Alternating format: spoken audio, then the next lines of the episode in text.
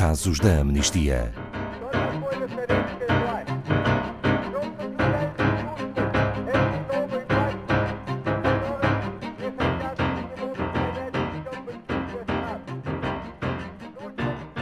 Desde 2018, milhões de pessoas têm ocupado as ruas em França para exigirem justiça económica e social. Opõem-se às políticas do governo ao protestarem pacificamente contra as desigualdades económicas e sociais, contra a inação do governo face às alterações climáticas e a reforma do sistema de pensões. Contudo, segundo as mais recentes investigações da Amnistia Internacional, e, sobretudo desde 2020, as autoridades francesas têm silenciado todas as vozes críticas e reprimido os protestos com recurso a táticas ilegais. Bom dia, Paulo Fontes, diretor de Comunicação e Campanhas da Amnistia Internacional Portugal.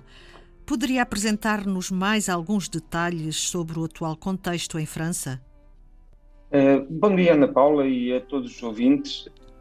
Portanto, tal como em vários países, França adota medidas mais restritivas, isto como uma forma de combate à, à pandemia da Covid-19. Uh, no entanto, em alguns casos, estas medidas acabam por ser uh, completamente desproporcionais e resultam depois em centenas de multas injustificadas e de detenções. Pode explicar melhor, com mais detalhe? Portanto, já desde 2018 que acompanhamos e denunciamos a forma como uh, o direito à reunião pacífica tem vindo a ser cada vez mais ameaçado em França. Isto porque uh, se começaram a registrar um, cada vez mais movimentos, uh, num aumento substancial de movimentos de protestos, desde os coletes amarelos às manifestações sobre as alterações climáticas, uh, também pela justiça social e pelo fim à impunidade da polícia e, e contra o racismo. Uh, a resposta a estes protestos, no contexto da pandemia de Covid-19, conduziu à proibição total e, e desproporcional destes protestos. O que aconteceu a estas pessoas que se manifestavam? Portanto, milhares destes manifestantes, que são manifestantes pacíficos, foram alvo de repressão eh, pelo uso indevido da lei para, para multar estas pessoas, para deter arbitrariamente, eh, para acusar pessoas que não cometeram quaisquer atos de violência. E isto mesmo já se verificava também antes da pandemia, quando socorristas, eh, jornalistas, observadores de direitos humanos que estavam entre os alvos desta legislação que é, que é vaga e que permite o abuso na resposta por parte das autoridades. Mas existiu algum comportamento ou ação violenta por parte dos manifestantes?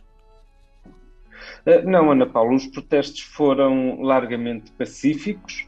Eh, quando as pessoas são detidas por lançar balões ou, ou segurar faixas, isto produz um efeito profundamente assustador. Uh, milhares destas pessoas foram multadas, uh, presas, detidas e acusadas arbitrariamente por atividades específicas que não deveriam ter sido consideradas crimes. Em uh, situações que houve infiltração de violência, são outras situações e que não estão representadas neste aspecto em que aqui nos focamos. Mas são eventos pontuais? Uh, não, infelizmente estes eventos que nós uh, reportamos não, não são pontuais. Uh, por exemplo, entre novembro de 2018 e julho de 2019, mais de 11 mil manifestantes que estavam a participar no, no, nos protestos dos coletes amarelos foram colocados em prisão preventiva. Estamos a falar de mais de 11 mil pessoas. foram detidas e acusadas por atividades que não deveriam sequer constituir um crime. E em 2018 e 2019, eh, mais de 40 mil pessoas foram condenadas com base em leis muito vagas, eh, por exemplo, por desrespeito às autoridades. E para além destes, destas pessoas, existem ainda muitos outros exemplos que documentamos e que estão registados nos nossos relatórios. Paulo Fontes, é esse desrespeito que é considerado uma ofensa grave? É, sim, esta ofensa é, está definida de uma forma muito vaga. e por isso faz com que muita coisa possa ser considerada como estando a afetar a dignidade pessoal ou o respeito que é devido a um funcionário público, tal como está eh, definido em legislação. E isto passa a ser punível com uma pena de prisão até um ano eh, e uma multa com um valor máximo de, de 15 mil euros. Uh, um, um, ativista, quando fizemos as nossas investigações e entrevistas, deu um exemplo muito interessante. Disse: é como se uma pessoa pudesse ser multada ao comprar um carro desportivo só porque se presume logo à partida que vai ultrapassar os limites de velocidade. E, portanto, as pessoas, só por estarem nas manifestações, já se presume uh, que vão cometer este, este aquilo que é considerado a ofensa e o crime uh, por estar definido de uma forma tão vaga. E, portanto, estas definições vagas permitem isso mesmo, que as autoridades detenham e acusem alguém pelo que não fez, pelo que acreditam que possa vir a fazer eventualmente no futuro. Estes protestos mais recentes são contra essa definição?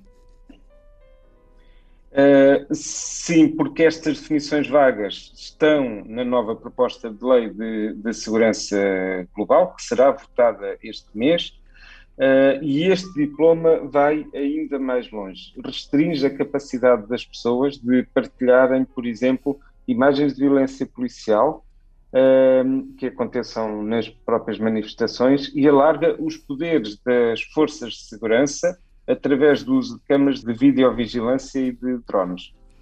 Qual é então o apelo da Amnistia Internacional? Uh, estamos a fazer um apelo muito concreto ao presidente Emmanuel Macron para garantir que as leis que violam o direito de reunião pacífica são completamente eliminadas. Isto porque utilizar a lei para atingir os manifestantes pode ser menos visível do que utilizar força excessiva mas não é menos prejudicial para os direitos humanos.